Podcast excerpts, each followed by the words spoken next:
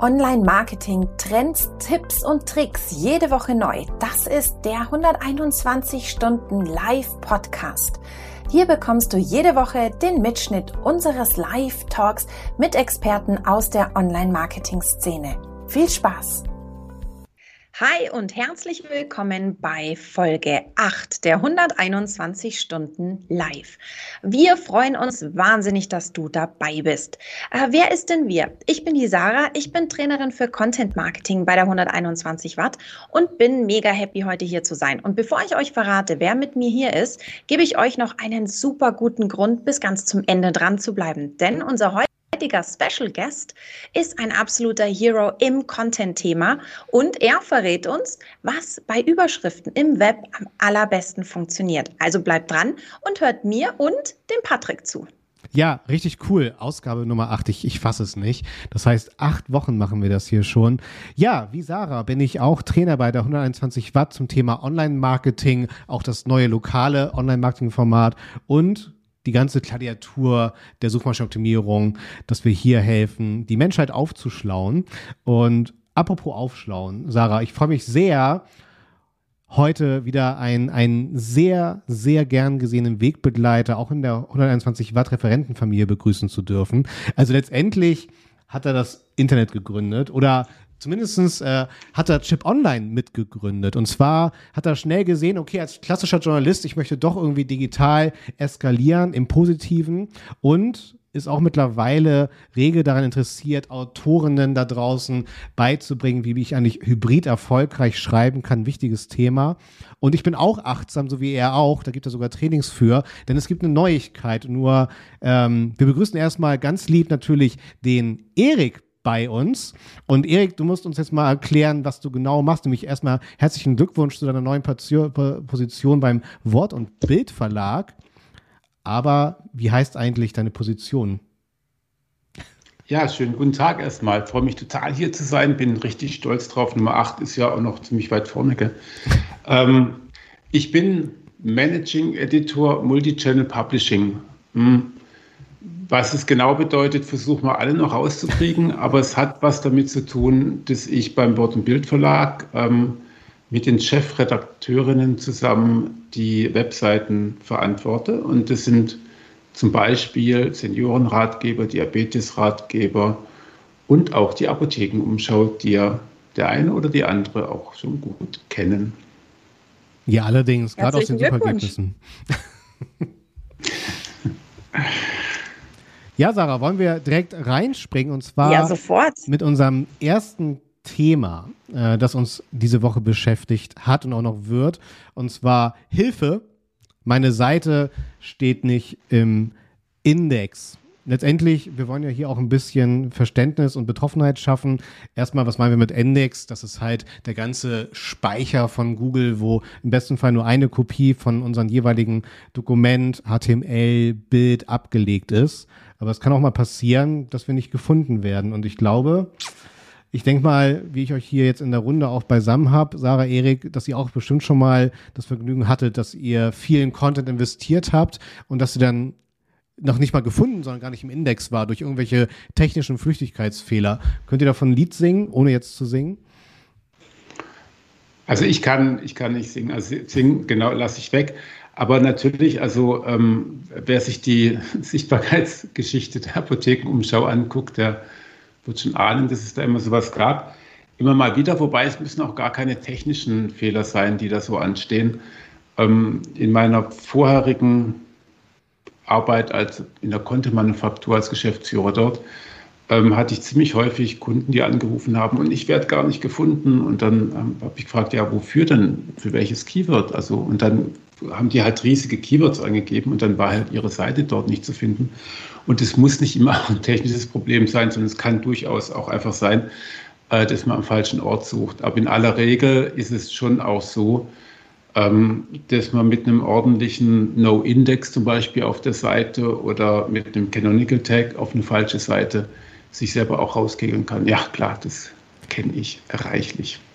Ja. Und übrigens, äh, Google hat da jetzt eben, lässt gerade was in den, in den Staaten schon mal so ein, eine erste Möglichkeit laufen. Wenn du jetzt glaubst, als Amerikaner derzeit leider nur, dass du alles richtig gemacht hast und keine technischen und keine inhaltlichen Fehler gemacht hast und trotzdem nicht auf dem Index erscheint. Also, wenn du der Meinung bist, dass der Google-Crawler Schluck auf hat, kannst du dich direkt an Google wenden und sagen, hey, Achtung, ich habe eigentlich alles gemacht, was ihr mir sagt und ich bin trotzdem nicht im Index. Jetzt äh, müssen wir mal schauen, ob wir wir in den Genuss auch noch kommen, den Google-Crawler auf Schluckauf hinzuweisen. Aber sieht ganz gut aus, weil es jetzt, wie gesagt, in den Staaten schon ausgerollt ist, dass man sich direkt an Google wenden kann mit Indexproblemen. Okay, krass. Da macht Google ja ein ganz schönes äh, Service-Fass auf. Ne? Da bin ich gespannt.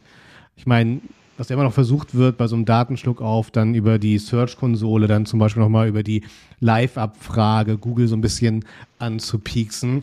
Was ich halt mhm. auch nochmal so als, als kleiner Anstupser durch die Überschrift feststelle, dass ich es eher oft noch umgekehrt da draußen wahrnehme, nämlich, ups, ich habe aus Versehen Inhalte im Index, die noch entweder gar nicht dort zu finden sein sollten, mhm. weil irgendwie klassisches Relaunch-Szenario, oder tatsächlich, ungewollt Dokumente im Index gelandet sind, wie irgendwie unnötig viel zu große PDF-Dokumente. Also von daher mein Appell hier mit dieser Überschrift ist, dass man wirklich hier, und das ist halt gerade das Thema des technischen SEOs, so schlimm ist das nur gar nicht, nur abgekürzt heißt es einfach genau, das Bewusstsein dafür zu schaffen, was soll wirklich bei Google gefunden werden und was eben nicht. Und was Erik schon meinte, ne, was du meintest, dieses No-Index im Quellcode ganz oben im Head ist halt das strengste Attribut, an das sich Google halt hält. Und wenn ich das reinsetze oder auch falsch setze, können Inhalte sehr schnell rausfliegen oder halt aus Versehen gefunden werden. Ne? Das kann ja schnell zu, zu Schmerzen führen. Aber hören wir auf mit Schmerzen, sondern äh, wir wollen das ja auch entsprechend nicht nur diagnostizieren, sondern auch heilen. Und Moss hat hier nochmal einen guten Impuls gegeben, und zwar, wann und wie du das Disavow-Tool verwenden solltest.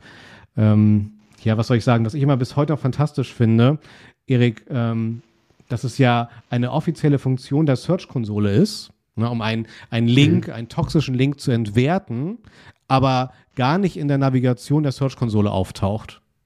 Bis heute nicht. Äh, äh, ich, bin, ich bin auch überrascht, wie viel also ähm, wer mich so ein bisschen kennt, weiß auch, dass ich eigentlich noch nie so der überzeugte Linkbilder war. Im Gegenteil, dass ich schon seit äh, einigen Jahren der Meinung bin, dass du halt, wenn du guten Inhalt hast, dann wird es schon irgendwie funktionieren.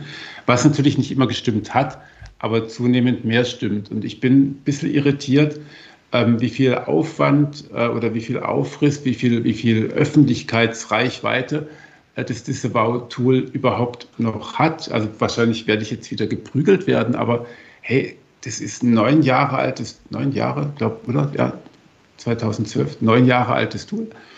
Und ich bin mir gar nicht mal so sicher, ähm, ob das überhaupt bei Google noch wirklich beachtet wird. oder Weil sie einfach vergessen haben, irgendwie eine 301 draufzusetzen, oder?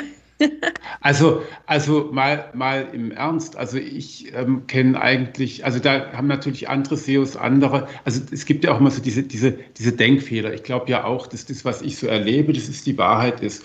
Aber ich habe noch nie erlebt, ähm, das durch ein Disavowen, also doch, ich habe schon erlebt, aber das ist schon viele, viele Jahre zurück. Und in den letzten zwei, drei Jahren habe ich es einfach nicht mehr erlebt, dass das Disavow-Tool irgendwie noch für großen Aufriss gesorgt hat, außer natürlich in der Beschreibung dessen, weil es höchst kompliziert ist, weil du viel, viel falsch machen kannst.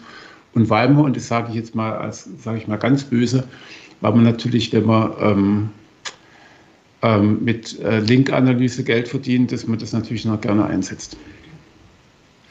Also das ist auch so ein ganz wichtiger Hinweis. Ähm, wenn du der Meinung bist, dass bei dir eventuell was kaputt sein könnte, dann ist der erste Weg ganz sicher nicht zu diesem Disavow-Tool. Also hm. nicht einfach mal irgendwie was hochladen, so nach dem Motto, das wird schon kaputt sein, äh, sondern du musst dir echt sicher sein, dass da wirklich was im Argen ist mit deinen Links. Also nicht einfach nur mal so ausprobieren, ob es dann besser wird. Da kann man ordentlich was kaputt machen. Also nochmal ganz kurz zusammengefasst haben wir gesagt, wir holen immer alle ab, auch die, die das Disavow-Tool vielleicht noch nicht gehört haben. Mhm. Ähm, wenn du ähm, mit eingehenden Links Probleme hast, also sprich, ähm, du hast das Gefühl, irgendjemand spammt oder das wurde gespammt auf deine, auf deine Seite ähm, oder du hast pfui, pfui, pfui irgendwie mal so ähm, in, den, in den frühen, frühen, frühen Zeiten der vermeintlichen SEO-Optimierung Links gekauft, irgendwelche Quatsch-Links ähm, die kann man mit so einem Disavow-Tool eben entwerten, theoretisch. Und das ist, glaube ich, auch das, Erik, warum du es nicht mehr so häufig hörst, einfach aus dem Grund, weil die meisten jetzt da draußen wissen, dass man SEO so nicht macht.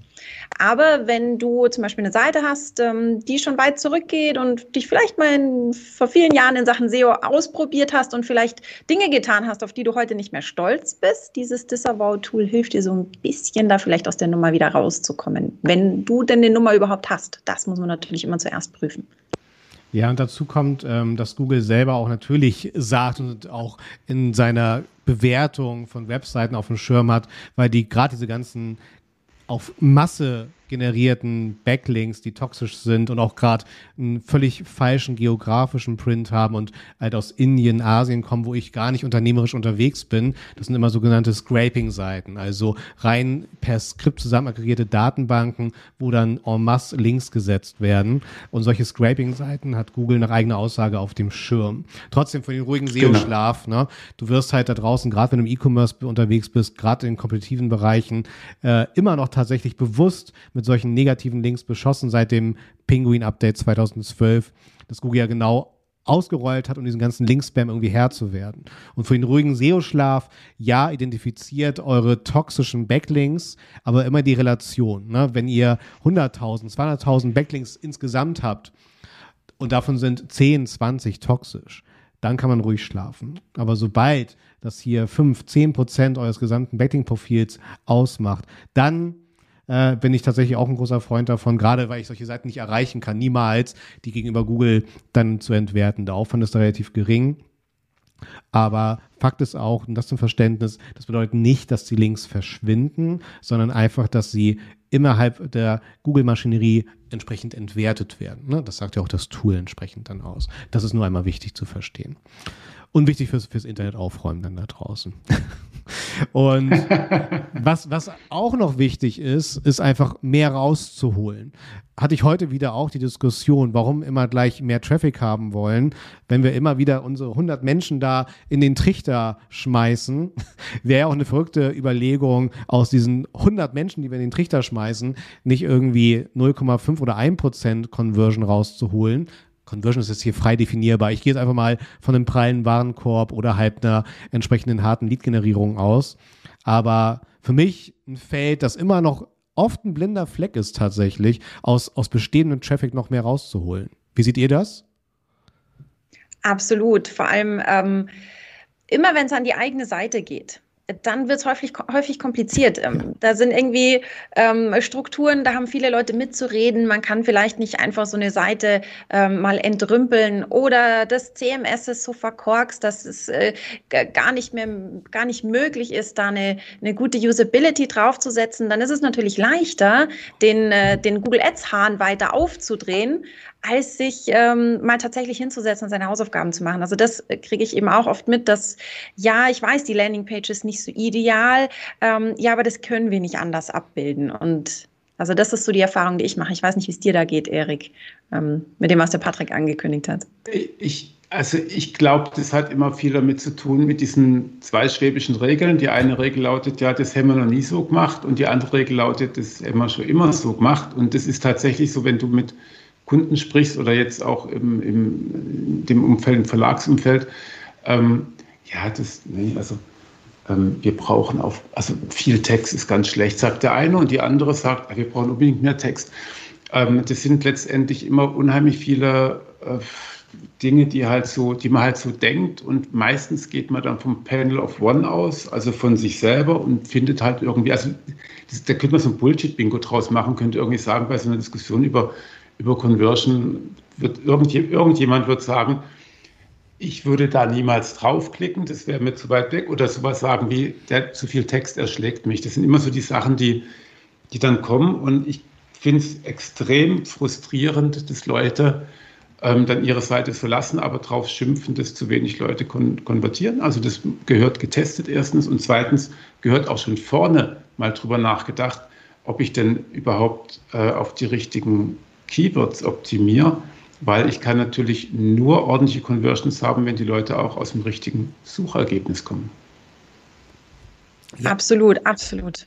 Und wir müssen einfach schauen, äh, was sind, wie flexibel sind wir im Unternehmen überhaupt. Ne? Also, was ich mir merke, danke dafür, Erik, Panel of One finde ich fantastisch. äh, weil die meisten Auftritte sterben dann in Schönheit, als dass sie halt irgendeine Art der Conversion erfahren dann halt. Ne? Und genau. Was ich halt bei euch auch spannend finde, und das würde ich hier ganz gerne nochmal anstoßen, wenn es um das Thema Content geht, ähm, was sind da für euch klassische Conversion-Ziele, die ihr für euch definiert? Also ich habe so eine kleine, kleine für mich zusammengebastelte Theorie, ähm, dass man so im, bei Webseiten immer drei unterschiedliche Motivationen haben kann. Ich nenne es mal Motivation. Das eine ist mehr Reichweite, das andere ist mehr Verkaufen und das letzte ist die Marke fördern. Und wenn es um Conversion geht, ist natürlich die ähm, der Verkauf, also die Leads, die ich damit einsammle, wichtig.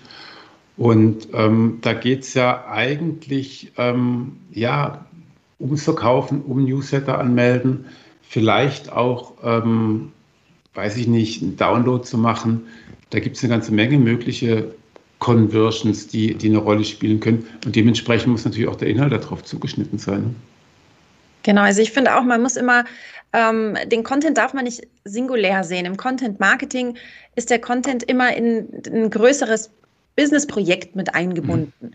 Und da, ich mache so, dass ich mich immer daran orientiere, was will ich denn eigentlich mit dem Text erreichen? Also was würde ich gerne, dass der User erlebt und vielleicht auch macht? Wenn er meinen Text gelesen hat. Und du hast jetzt gerade ähm, super Beispiele genannt, Erik, für so, so äh, äh, untere Funnel-Geschichten, also so kurz vor der Conversion. Wenn ich jetzt im oberen Funnel-Bereich bin, dass man sagt, bisschen Aufmerksamkeit, ähm, so Awareness generieren, ähm, da sind für mich so sowas wie Seitenaufrufe und dann aber noch, also Seitenaufrufe allein tut's noch nicht. Und dann noch so eine zweite Metrik dazu, da noch zum Beispiel ähm, sowas wie, ähm, wie viele Seiten pro Nutzer, dass man schaut, hat man denjenigen vielleicht schon ins richtige Interessensumfeld geholt, hat sich der noch weiter umgeschaut, immer noch so ein bisschen was Zweites mit dazu nehmen. Ähm, da äh, im Awareness-Bereich ähm, gehe ich tatsächlich sehr, sehr viel auf, wie viel wurde denn gesehen und schaue noch so eine zweite Metrik mit an, ähm, weil Leute auf eine Seite zu schicken oder da Seitenaufrufe zu generieren, ähm, kann ich relativ einfach, mhm. wenn ich das Targeting entsprechend in meinen Paid Ads entsprechend einstelle, dann schauen die Leute drauf, aber das bringt mir ja nichts, wenn ich nicht so eine zweite Metrik noch dazu habe, um zu gucken, die Leute, die da waren, wie geht's denen, ging's denen denn? Also man kann auch so ganz simple Geschichten wie Scroll-Tracking noch machen oder sowas. Dass man irgendwo brauche ich noch so einen zweiten Hinweis drauf. Die Leute, die ich mir reingeholt habe, haben sich die denn da auch gut orientiert bei mir? Und was, ja, und da. Ja, Erik, klar.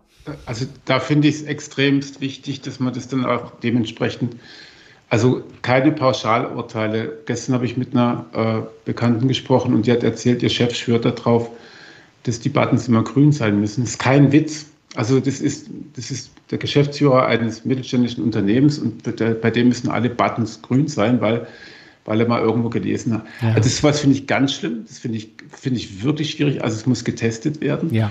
Und dann vielleicht noch zwei Stichwörter, die ich noch in das Bullshit-Bingo mit reintun will, weil, weil ich glaube, das ist für die Conversion wirklich zuträglich. Also aus der Content-Sicht. Ähm, das eine ist Einwandbehandlung und das andere ist äh, Bestätigung. Also ähm, wenn, wenn, wenn der Nutzer auf deine Seite kommt und du klopfst ihm erstmal auf die Schulter und sagst, ja, hast du gut gemacht, dass du hier bist, also das, schon, das, will, das willst du schon.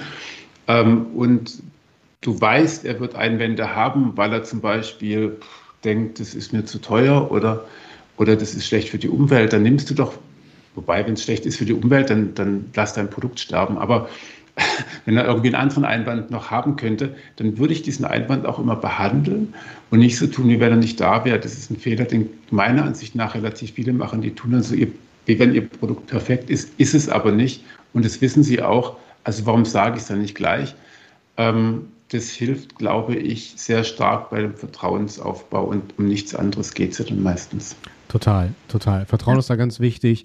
Und was ich hier noch ganz gerne mitgeben möchte als Impuls, wo er auch immer sehr stark optimiert wird, ist natürlich alles so im sichtbaren Bereich des jeweiligen Endgerätes, Desktop, Smartphone. Mhm.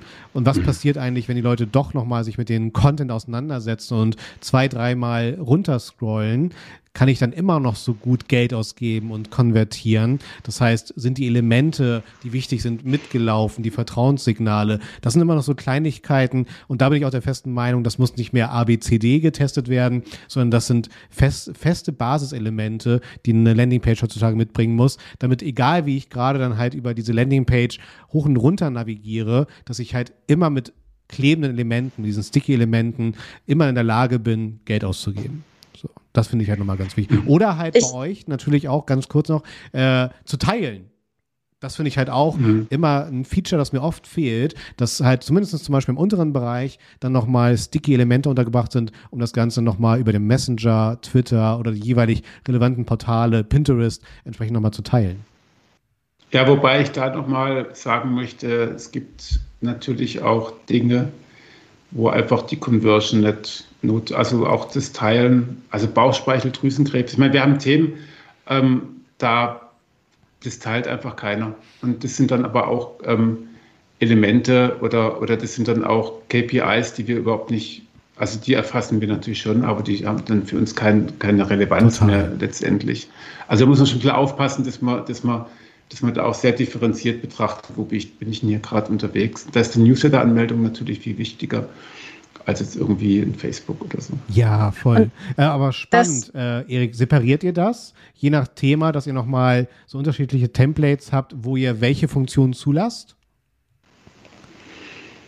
Nein, es geht wirklich um, es geht da wirklich um das Messen von, von, von KPIs, also dass wir uns überlegen, was ist erfolgreich und was ist nicht erfolgreich. Ja. Und da kannst, also wir haben nicht irgendwie 25. Also es gibt schon Beitragsarten für Krankheitsratgeber, Symptome für Heilpflanzen und so. Also das gibt es schon. Ja. Die sind sich aber allerdings sehr ähnlich und ähm, das würde jeden komplett überfordern, ähm, weil am Ende des Tages geht es ja nicht um Details zu machen, sondern überhaupt den wirklich geilen Content auch zu haben. Das kostet ja viel mehr Kraft, als jetzt irgendwie dann noch ein bisschen dran rumzupuscheln.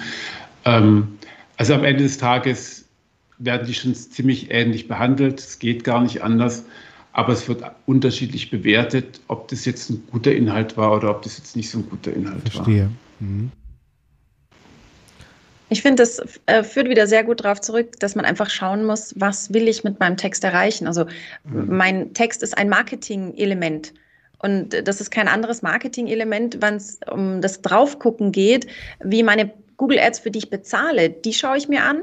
Dann muss ich mir auch meinen Content anschauen, weil auch wenn ich da jetzt keine Klickpreise bezahle, bezahle ich den Menschen, der da sitzt und das schreibt. Und mhm. ähm, ich bezahle sozusagen damit auch an Crawling Power, wenn ich mir mit, ähm, mit schlechtem Content meine Seite zumülle. Das ist auch eine Form von Bezahlen. Nur weil ich nicht gezielt Geld dafür ausgebe, pro Artikel nicht jeden Klick sozusagen bezahlen muss, muss ich mir trotzdem überlegen, wie stelle ich fest, ob das Ding erfolgreich ist oder ob das meine Erwartungen erfüllt oder eben nicht. Punkt. Ja, Oder Simulikoion, ich weiß es nicht. Auf jeden Fall. Vielleicht Ausrufezeichen in dem Fall. genau. Ja, wir machen weiter und äh, wir bleiben beim Thema Content. Übrigens, was ich auch immer schön finde, ne, dass Content immer sehr schnell als äh, Fließtext zu Ende definiert wird. Aber Content kann natürlich auch ein Video sein. Und da gehen wir mal direkt rüber zu, zu YouTube. Und zwar hat sich das Search Engine Journal äh, da mit dem Algorithmus beschäftigt. Nur da zur Einordnung, wir reden jetzt hier nicht irgendwie über den Titel, die Beschreibung und wie oft das YouTube-Video eingebettet wurde. Das ist ja so, das sind die signifikanten Faktoren für den Suchalgorithmus. Hier geht es tatsächlich um die, ich glaube, die haben wir alle schon erlebt, die YouTube-Bubble. Wenn wir elf, zwölf, 15 Videos geguckt haben, wie uns YouTube plötzlich einordnet und welche Videos vorgeschlagen werden. Ähm, wie ist das bei euch? Ähm, was da ja auch entsprechend mit reinfließt, ist generell das, das, das Konsumverhalten ne, einzelner Videos. Äh, spielt ihr so ein bisschen mit dem Thema YouTube Analytics? Kaum. Also momentan kaum. Weil das nicht, also es ist von der, vom, vom Umfang her noch gar nicht so groß. Also wir haben, also man muss jetzt bei der Apothekenumschau ja auch sehen, dass wir im letzten Jahr, und da bin ich auch erst so richtig mit reingerutscht, ähm, habe ich da mit der Beratung angefangen, ähm, dass wir in eine Situation reingerutscht sind, wo dann wirklich erstmal alles runtergebrochen ist. Warum? Äh, weil dann Corona sich die ganze Weltpresse um Gesundheitsthemen gedreht wow, hat. Ja. Äh, das heißt, das heißt die, die, die Konkurrenz zum Thema, ob es jetzt äh, Erkältung, Impfen, Schnupfen, Nase, ähm, Husten oder sowas war, äh, die war nicht mehr irgendwie NetDoktor oder Onmeda, sondern die waren halt einfach mal kurz alle. Und ähm, da natürlich auch bei Zeit, Spiegel und, und, und Bild keine Vollidioten sitzen, äh, haben die natürlich auch sehr gute Beiträge gemacht. Das heißt, da ist erstmal alles runtergegangen. Auf der anderen Seite mussten wir dann anfangen, auch mit News, also richtige News lernen. Ähm, Podcast hat, hat, hat der Chefredakteur angefangen, also sehr zu empfehlen ist Klartext Corona. Das finde ich einer der, also der zweitbeste Podcast. Nein, das ist natürlich der beste, muss ich sagen, aber Nach dem Drosten-Podcast ist es ist er wirklich sehr, sehr gut. Ähm, da haben wir uns also ganz arg viele neue Beitragsformen auch drauf geschafft. Und äh, da bist du noch nicht sofort, wenn du, wenn du praktisch aufbaust, noch nicht gleich damit dabei, irgendwie das genau zu messen. Mhm. Das ist einfach, das wäre zu viel. Also, was ich an den, an den YouTube Analytics richtig toll finde, ist, ähm, du hast die äh, Zuschauerbindung. Das ja. ist eine Metrik. Mhm ähm, und ich kenne das so nirgendwo anders her. Und zwar so Zuschauerbindung zeigt dir, äh, wie so ein Zeitstrahl, wie lange sind die Leute denn so im Schnitt bei dir dran geblieben im Video. Und du siehst das immer parallel. Also diese, diese Maske sieht so aus, dass du oben quasi dein Video hast. Sagen wir jetzt mal dein Video zum Thema Schnupfen und äh, das du schon publiziert hast. Und drunter hast du diesen ähm, Zeitstrahl der Zuschauerbindung. Und dann kannst du eben sehen, wo steigen dir die Leute denn eigentlich aus. Ähm, da siehst du dann auf einmal so einen Abfall dieser Grafik relativ steil nach unten und dann kannst du in deinem Video genau an diese Stelle spulen und schauen, was hat dir denn da gerade die Leute rausgekegelt. Hammer, ähm, hast du da Toll. vielleicht eine, das, ich meine, da geht es jetzt dann schon so ein bisschen ins, in die Vermutung, aber zum Beispiel hast du eine Grafik da stehen oder so, die, ähm, die vielleicht einen Ticken zu lange steht und die Leute sind gelangweilt und gehen wieder. Also du bist da relativ gut drin. Ich habe äh, mein Video von 121 Watt analysiert. Da hat der Alexander Holl sich ein, YouTube, äh, ein ähm, Analytics-Konto angeguckt. Und da hat man gesehen, dass da irgendwie brutaler Schluckauf ist in diesem Konto. Und er hat da viel erklärt, woran er das sieht. Und dann sagt er so, ja, und dann am Ende hatte sich rausgestellt, ähm, dass die Zahlen da auf einmal so äh, sich so wahnsinnig verändert haben, weil da versehentlich der Code, der Analytics-Code zweimal eingebunden war. Und an dieser Stelle hat man an dieser Zuschauerbindung gesehen, haben die Leute immer wieder zurückgespult. Also das sieht man, weil dieser, dieser Graph auf einmal nach oben schießt. Also war klar, entweder hat Alexander in einem Video genuschelt oder die Leute haben nicht gescheit hingehört. Und die wollten natürlich wissen, was war denn jetzt die Ursache. Spannend. Und das war sehr, ist sehr, sehr nett zu sehen. Und äh, kleiner Tipp eben, Zuschauerbindung in den YouTube Analytics. Nie bekommst du meiner Meinung nach so sekundengenaues Feedback, wie die Leute mit deinem Content interagieren, wie ähm, auf diese, in dieser Metrik. Ja. Absolut. Und das Search Engine Journal macht dann hier auch nochmal klar, warum wir wie, wo, welche Inhalte sehen. Es wird auch nochmal unterschieden zwischen der Startseite von YouTube, warum uns da entsprechend auf Basis unseres historischen Konsumverhaltens auf YouTube vorgeschlagen wird und dann aber auch nochmal in der Entdeckenleiste. Und das ist halt einfach dann wieder unser persönlicher äh, Fingerabdruck, den wir dort gelassen haben, an denen dann halt wieder diese Videos vorgeschlagen werden dann halt. Ja, das so viel zum, zum YouTube-Algorithmus. Jetzt geht's äh, in den Bereich B2B, Social Media und das äh, auch noch in bezahlter Form. Und zwar schauen wir mal auf das, das grüne Netzwerk. Und zwar hat sich Lunapark da die Frage gestellt, wie man dort das Ganze auch als erfolgreichen Werbekanal dann nutzen kann. Wie ist das bei euch? Nutzt ihr auch nochmal so für das Thema Seeding gezielt irgendwie ein, ein LinkedIn oder ein Xing oder habt es entsprechend schon mal genutzt oder habt es vor? Bezahlt, muss ich jetzt ehrlich gestehen, weiß ich gar nicht. ähm, ja, weil ich also natürlich noch nicht in allen Details des Verlages irgendwie eingedrungen bin. Ähm, natürlich ist, wir suchen jetzt gerade zwei, drei Stellen, also wer möchte, der mit mir arbeiten möchte, dann guckt doch mal vorbei. Ähm, und also für einen Data-Analysten und ähm, dann werden noch ein, zwei andere Stellen kommen. Und ähm, da ist natürlich LinkedIn und auch Xing durchaus wichtig. Wobei ich jetzt ehrlicherweise sagen muss, ich bin da echt so ein bisschen draußen, Ich habe, glaube ich, in den letzten Jahren keinen Job gesucht und ich ähm, habe hab da auch den Knall nicht so richtig gehört, was jetzt gerade LinkedIn und Xing betrifft. Ich bin nur irgendwann mal aus Xing aus, ausgestiegen, weil ich da fand, dass da Leute Newsletter gemacht haben, von denen ich nicht finde, dass sie Newsletter machen sollten.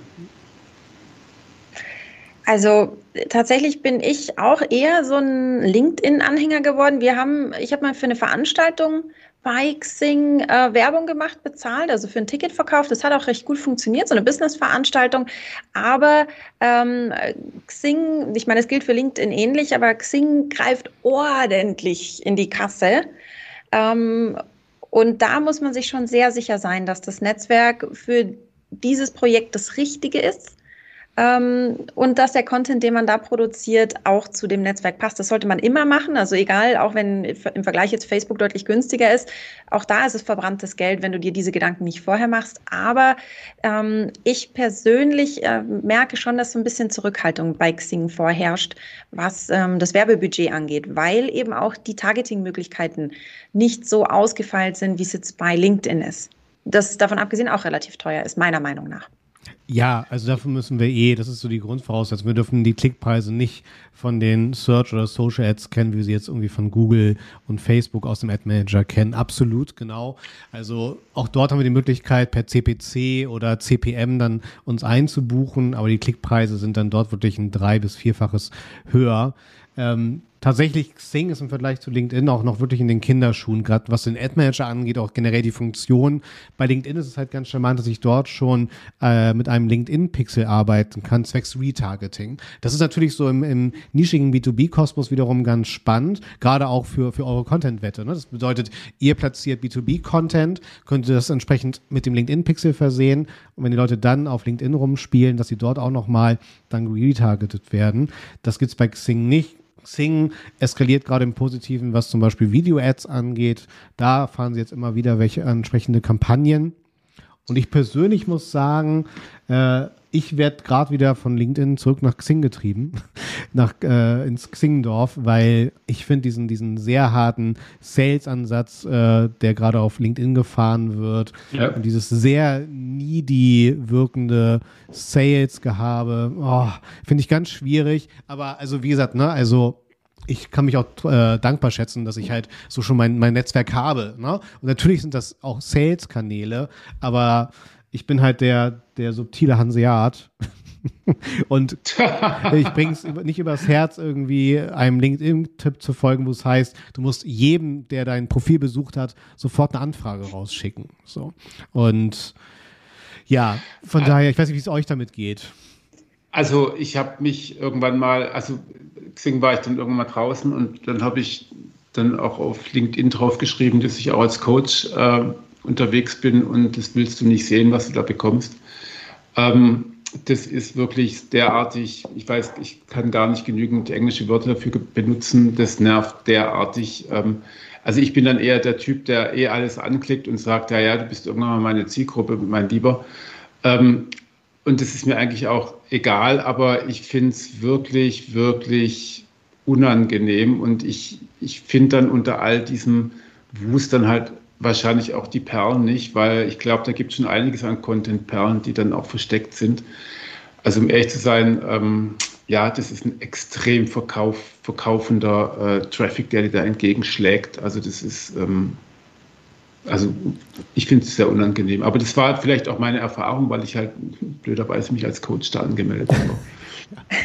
Also bin tatsächlich immer noch mehr, deutlich mehr auf LinkedIn als auf Xing, als auf Xing, weil ich finde, ähm, dass diese ganze Content-Darstellung leichter konsumierbar ist. So von der ganzen Usability her komme ich mhm. persönlich mhm. einfach mit LinkedIn deutlich besser zurecht, was mir so ein bisschen auffällt. Und jetzt weiß ich nicht, du hattest ja vorher von der YouTube-Bubble gesprochen, ob das meine eigene LinkedIn-Bubble ist. Mhm. Ähm, ich habe das Gefühl, die Leute kriegen auf LinkedIn immer mehr so ein Mitteilungsbedürfnis, wie, sie, wie man es eigentlich von Facebook kennt. So, oh, mein Abendessen, oh, ja. guck mal mein veganes Schnitzel. Und ich denke, Leute, dafür haben wir Facebook. Da kannst du dein Schnitzelchen teilen und auf LinkedIn können wir da ein bisschen irgendwo beim Thema bleiben. Und also ganz übel finde ich, da bin ich jetzt, ähm, da war ich jetzt relativ radikal, so diese ganzen ähm, Corona-Schwurbler will ich sie jetzt mal nennen, die dann meinen, auf LinkedIn äh, ihre oh. Überzeugung darlegen zu müssen, ja. egal in welche Richtung sie gehen, finde ich wahnsinnig anstrengend. Geh auf Facebook, mach das da. Aber ist es nicht so, dass wir als Berater, ich nehme mich mal für eineinhalb Monate zurück irgendwie, äh, wir als Berater nicht auch schuld daran sind, weil wir auch so Sachen schreiben wie jetzt ist LinkedIn der neueste Scheiß?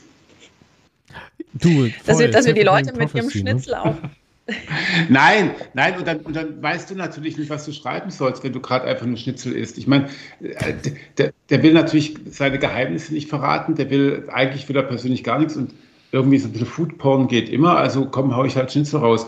Ist doch Social Media, oder? Also könnte ich mir schon vorstellen, dass da sich da auch was dreht, was ähm, einfach schon auch eine Luftnummer ist. Ne? Ja, aber vielleicht sind wir ja auch, sind es ja auch gar nicht ähm, die guten Coaches, sondern die nicht ganz so guten Coaches. Weil der gute Coach würde dir sagen, überleg dir, was du mit diesem Content anfangen ja. kannst und wie ich kann mich wieder als Experte positionieren, mich ja, außer ich bin jetzt Sternekoch und poste mein Wahnsinnsschnitzel mit meinem Schnitzel, glaube ich, komme ich einem Bewerbungsgespräch oder einem Auftrag nicht einen Schritt näher. Ähm, vielleicht doch so ein bisschen während dem Schnitzel ein bisschen gute Literatur lesen und die weiterempfehlen. Ja, ja, zum Beispiel. Also das ist immer, ich finde, das ist immer ein Trick, irgendwie ein Buch zu empfehlen oder so. Das geht tatsächlich echt immer. Ja. Ich merke schon, die beiden haben auf jeden Fall Hunger.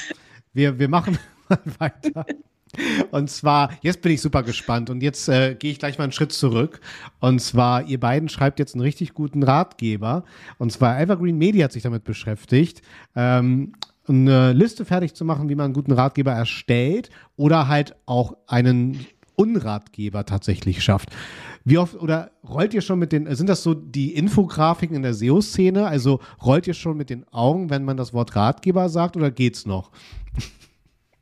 Ähm, ich rolle dann, wenn Leute mir einen Ratgeber schmackhaft machen wollen und innerhalb der ersten drei Absätze siebenmal die Brand vorkommt, dann kriege ich kriege ich einen Vogel, weil dann ist es kein Ratgeber, dann ist es ein Selbstbeweihräucherungs-, ähm, Selbstinszenierungsdokument ähm, und dann gib mir keinen Rat, sondern dann, dann bleib klar und sag hier Werbung. Aber mach keinen Ratgeber, der keiner ist. Mhm.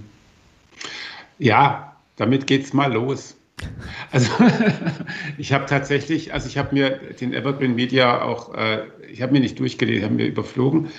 Ähm, und ich finde, da sind auch ein paar gute Tipps drin. Also muss man also sagen, also so Sachen wie zum Beispiel liefere konkrete Informationen, nimm die sprachliche Ebene ernst. Ich meine, das sind jetzt vielleicht Sachen, die kann man auch, also dazu braucht man echt nicht mehr ein Internetdokument aufzumachen, um das irgendwie dann aufschreiben zu müssen.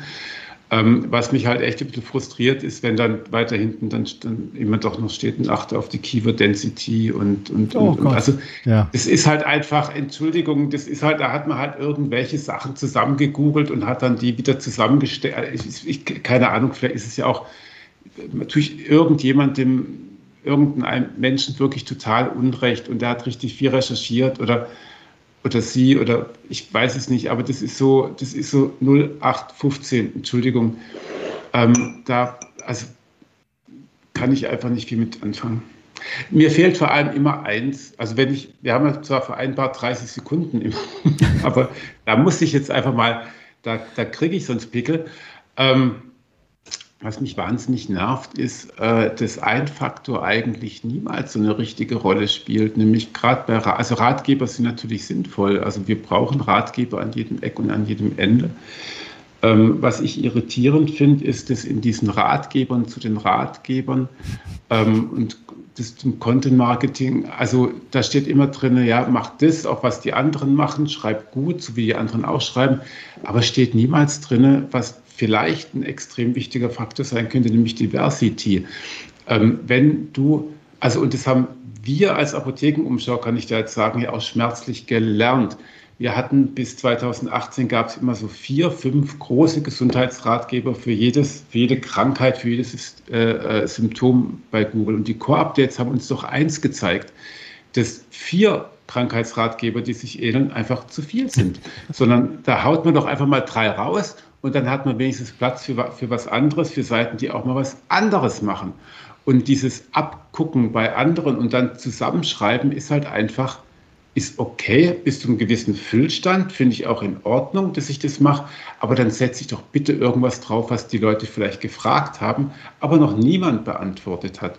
Und da werde ich, da werde ich ein bisschen emotional. Du, ich Alles bin auch immer Arbeit. sehr emotional. Entschuldigung, nur ganz kurz. Was mir oft immer fehlt, äh, auch einfach als Konsument, äh, eine Zusammenfassung, aber auch sehr gerne eine grafische Zusammenfassung. Also was du auch gerade meintest, Erik, ne? Von wegen, mhm. denk doch bitte an die Keyword-Verwendung und binde das und so und so ein. Content, Content, Content, also Text, Text, Text. Aber was mir halt fehlt, oder macht euch einfach hier bitte auch Gedanken beim Ratgeber, der muss ja, der muss ja einfach zu konsumieren sein. Und äh, ich meine, Erik, du hast es nicht besser zusammengefasst. Du hast auch den Artikel von Evergreen Media überflogen. Das machen wir alle. Das ist Internet-Content, der wird überflogen und muss halt auch diagonal konsumierbar sein und das halt auch grafisch oder meinetwegen mit, mit kleinen Videoschnipseln mhm. oder so unterschrieben. Ne? Ähm, von daher, ja, aber wir steigern uns äh, emotional rein. Du hast völlig recht. Äh, Sarah, beruhigt uns bitte. Tief durchatmen, tief durchatmen. Ja, wir sind schon ganz schön weit heute. Ich fasse es nicht. Ich habe euch ja äh, ganz am Anfang versprochen, dass es sich lohnt, bis zum Ende dran zu bleiben. Und wir sind so schmerzlich, wie es ist, schon mit ganz schön großen Schritten Richtung Ende gegangen. Ich habe euch einen Keks versprochen. Hier ist euer Keks. Erik, du bist unser Content. Ähm, ja, du bist unser Content-Experte. Kannst du mir verraten, wenn ich einen Text für User im Web erstelle. Worauf muss ich im Aufbau und auch im Inhalt des Textes ganz besonders achten? Die Scannability würde ich jetzt mal sagen. Und zwar ähm, eine gute Idee ist es meiner Ansicht nach, wenn du die Möglichkeit bietest, dem Nutzer beim Aufbau des Textes und bei dem Inhalt auch, den du siehst, erstmal wirklich zu sagen, hallo, ich habe hier, ich biete dir dieses an. Und dann wird er möglicherweise, wenn er Vertrauen zu dir bekommt, über den Text mal drüber äh, scannen und mal schauen, was gibt es denn da so zu sehen. Und das, was der Patrick gerade eben gesagt hat, das ist schon sehr richtig. Ähm, wir scrollen halt mal drüber, wir überfliegen das. Dann gib ihm doch an den Punkten, wo er auf jeden Fall hingucken wird, die wichtigsten Informationen, die du mitteilen willst. Also geh nicht davon aus, dass der das in aller Ruhe irgendwie komplett durchliest, sondern denke an vielleicht, weiß gar nicht, wie viel jetzt kommen, aber ich denke mal so etwa fünf. Gute Überschrift mit einer ordentlichen sachlichen Dachzeile, ein guter Einstieg, gute Zwischenüberschriften, ein wunderbares Fazit und dann möglichst auch, und das liegt mir ganz besonders am Herzen, im sichtbaren Bereich nicht nur die wichtigsten Informationen, sondern auch eine Mitteilung, dass da unten noch ganz viel weiterer Inhalt ist. Das ist für mich so die, ähm, ja, also damit geht's los. Und wenn du das so als Raster mal für dich aufgebaut hast, kannst du eigentlich reinkippen, was du willst. Ähm, da kannst du mit allen Elementen arbeiten, dann kannst du auch an der Form feilen, dann kannst du schöne Wörter verwenden. Aber das, was 100 Prozent der Nutzer sehen, ist halt der erste Screen. Und da sagst du dann bitte, worum es geht und dass da unten noch ganz viel anderes Zeug kommt und vor allem, was da kommt. Das ist ein geiler Tipp, äh, dass du halt wirklich in diesem, über dem Files-Element nochmal wirklich so einen Teaser sägst, ne? der neugierig macht auf die weiteren Inhalte, die dann da unten warten. Und das mit dem Sprungmarkennavigation zum Beispiel. Also es ja. geht ja auch, es muss ja gar nicht Teaser, sondern Sprungmarkennavigation, die darf auch mitscrollen, was auch immer. Also, aber dass du halt wirklich von vorne, also dass du nicht irgendwie mit einer Überschrift anfängst und dann schreibst du halt einen Text runter. Ja. Das ist total bescheuert. Also, weil der hat ja keine Ahnung, was, wo er nachher aufschlägt. Deswegen ist es halt schon mal vorzusegmentieren und zu sagen, ey, mein Lieber, du willst dich nur mit der Bedienung beschäftigen von dem Produkt, dann geh direkt dahin. Es ist viel leichter, als dem zu sagen, jetzt setz dich bitte hin und liest dir alles ganz genau durch. Das funktioniert halt nicht. Was ich auch immer ganz, ganz schlimm finde, da schimpfe ich auch bei mir im Content Marketing Seminar immer, wenn die Leute einsteigen, das, wie du schon sagst, das sind mit die wichtigsten Zeilen im ganzen Text, diese Teaser, Teaser-Texte und dann einsteigen mit, ja, schon seit vielen Jahren ist das Internet im Business nicht mehr wegzudenken, denn ohne Webseite machst du keine Umsätze und dann sind, sind schon mal 80 Prozent der Leser raus, bis du damit um die Ecke kommst, dass du jetzt hier einen SEO-Ratgeber liefern willst. Mhm. Spar und dir das. Waren, und dann waren sie noch auf dem Seminar und dann haben sie gehört, du musst den Leser mitnehmen. Und dann steht da drin, ich weiß nicht, wie es Ihnen geht, aber viele Nutzer Aber ganz schlimm ist, ähm, am allerschlimmsten, und das ist, jeder weiß das. Mm. Wenn jeder es weiß, dann schreib's nicht in deinen Teaser. Das, also, ja, wir, wir, wollten doch gerade so in den Cooldown gehen. Ich, ich wollte gerade sagen. sehr, sehr geil. Sehr, sehr geil. Das ja. macht Spaß, können wir weitermachen. Also, äh, Erik, jetzt, jetzt komme ich wieder mit, mit Halbwissen. Und zwar ähm, haben wir noch eine Frage für dich mitgebracht. Und zwar, was funktioniert bei Überschriften im Web besonders gut? Und was ich so für mich immer mal mitgenommen habe und auch schon viel ausprobiert habe, sind zum Beispiel Fragestellungen oder lustigerweise diese, dieser Nudging-Effekt mit ungeraden Zahlen. Hast, hast du da Erfahrungswerte auch und weitere Tipps für Überschriften im Web? Also witzigerweise haben wir die Situation, tatsächlich die Situation, dass wenn du eine Ziffer in einer Überschrift hast oder einen Teaser, dass wir Menschen eher drauf gucken. Ja. Stimmt. Also ist einfach wahr. Ähm, den hätte ich jetzt gar nicht so gesagt, aber da hast du recht. Also das ist wirklich so. Die Leute gucken drauf. Ich weiß auch nicht warum. Das ist immer halt irgendwie. Ähm, was ich bei Überschriften ziemlich cool finde, sind zwei Sachen. Also erstens, das ist der extrem langweilige Ansatz. Also er sagt bitte, worum es geht. Hm. Also irgendwelche ironischen, satirischen, ähm, nachdenklichen Überschriften sind irgendwie also schon auch gut. Also die sind dann so in der letzten Stufe auch, auch super, also die können auch toll sein, aber nur wenn du mit einer Dachzeile zum Beispiel auch vorsagen kannst, worum es eigentlich geht. Also völliges Rätselraten ist echt, das ist einfach auch eine Frechheit. Ähm, das ist das eine. Und das zweite ist, das ist ein bisschen diametral dem gegenüber, sag so wenig wie nur möglich. Ähm, also wenn du, ihr kennt doch diesen IKEA-Effekt dass wenn man was selber zusammengebaut hat, dass es viel wertvoller ist als etwas, was man einfach so geschenkt bekommt. Ja.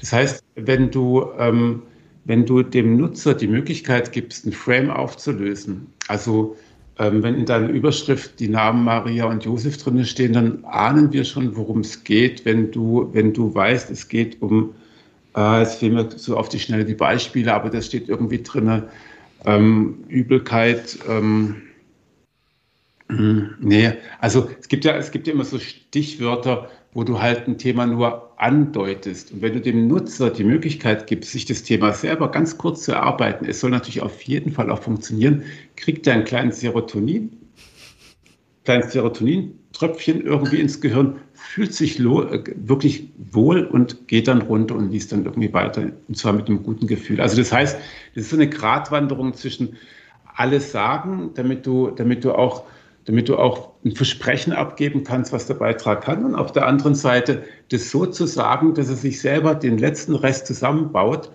ähm, weil dann hat er, dann, dann ist er stolz auf sich selber. Da gibt's, gibt's, gibt's, ähm, gab es mal einen Grimme-Preis für Tiny Tales. Könnt ihr mal googeln? Tiny Tales. Äh, da hat ein Florian Weinberg, hat das 2011 gewesen, ähm, kleine Tweets äh, also Tweets geschrieben, die waren damals nur 140 Zeichen lang und ähm, die waren immer eine abgeschlossene Kurzgeschichte. Und die würde ich mir mal durchlesen, weil die zeigen sehr gut, wie man mit diesen Frames, mit diesem Framing auch arbeitet, indem man einfach Dinge nur andeutet und im Kopf schon die ganze Geschichte entsteht. Super spannend, super spannend. Ja. Ja, klasse. Erik. ähm, Content, der hier auch auf jeden Fall nicht, nicht das Format sprengt. Soweit ist es noch nicht, aber wir haben hier die Zeit gut genutzt auf jeden Fall. Sarah, was bleibt uns hier noch zu sagen? Tja, was bleibt uns zu sagen? Uns bleibt zu sagen, dass es das jetzt ja noch nicht gewesen ist mit Folge 8. Wir sind laufen Open End. Nächste Woche gibt es Folge 9, immer dienstags 18.30 Uhr in deinen beliebtesten sozialen Netzwerken. Jetzt bist du Dienstag 18.30 Uhr, aber vielleicht nicht am Computer oder liegst auf deiner Couch und willst einfach nur deine Ruhe haben. Kein Problem. Äh, wir verfolgen dich dahin, wo du uns gerne hättest. Und zwar über alle beliebtesten, bekanntesten Podcast-Portale. Bedeutet, aus der ganzen Nummer, die wir hier Dienstagabend 18.30 Uhr veranstalten, schneiden wir dann einen hübschen kleinen knackigen Podcast und laden den in die beliebtesten, bekanntesten Podcast-Portale. Such dort nach 121 Stunden oder 121 Watt und du wirst uns finden und wir können dich dann zum Beispiel auf deinem Fahrrad in dem, auf dem Weg in die Arbeit begleiten oder beim Wäschewaschen, Bügeln, wo du auch uns immer gerne dabei hättest. Wir kommen sogar mit in die Badewanne, wenn du willst. Ah, mit Schaum. Immer, immer schön mit Schaum. Natürlich nur. Ja, sehr gut. Ja, cool. Erik, wie hat es dir gefallen? Super spannend. Also ich könnte jetzt noch ein Stündchen, könnte man noch dranhängen. Total. Total. Auf jeden Fall. Also, weil du gerade auch das Fass aufgemacht hast, eigentlich auch ja. nochmal mit Kreativitätstechniken, Überschriften, diese Geschichten anzupieksen ne, und im Kopf entstehen zu lassen. Super, super spannend und auch ein großes Danke an dich, Erik, für diese tolle Runde hier. Richtig cool. Und Danke euch. Sarah darf sich verabschieden, ich verabschiede mich und Erik, dir gehören dann gleich die letzten Worte. Nur zum Beispiel mentalen Vorbereitung. Also mir hat es wahnsinnig Spaß gemacht. Ich beobachte sonst immer den Patrick, wenn wir einen SEO, einen, einen SEO-Buddy von ihm hier dabei haben, wie er sozusagen sich zurücknehmen muss und äh, um nicht total heiß zu laufen. Heute ging es mir mal so mit dem Erik, das Thema Content. Wir sind halt einfach ähm, mit jeder Menge Leidenschaft bei unseren Themen mit dabei und deswegen freut es mich, wenn ihr das jetzt noch hört, dann seid ihr dran geblieben und teilt unsere Leidenschaft und ich sage vielen Dank und wünsche euch schon mal einen schönen Abend. Das hast du super zusammengefasst. Das unterstreiche ich einfach nur und setze da einen kleinen, einen kleinen Haken dran. Erik. Letzte Wort ist immer schwierig, gell? Ich weiß jetzt gar nicht, was ich sagen soll, außer dass es mir Spaß gemacht hat und ähm, das, ähm, ja, bleibt gesund. Perfekt. Ganz lieben Dank und auf Wiederstream.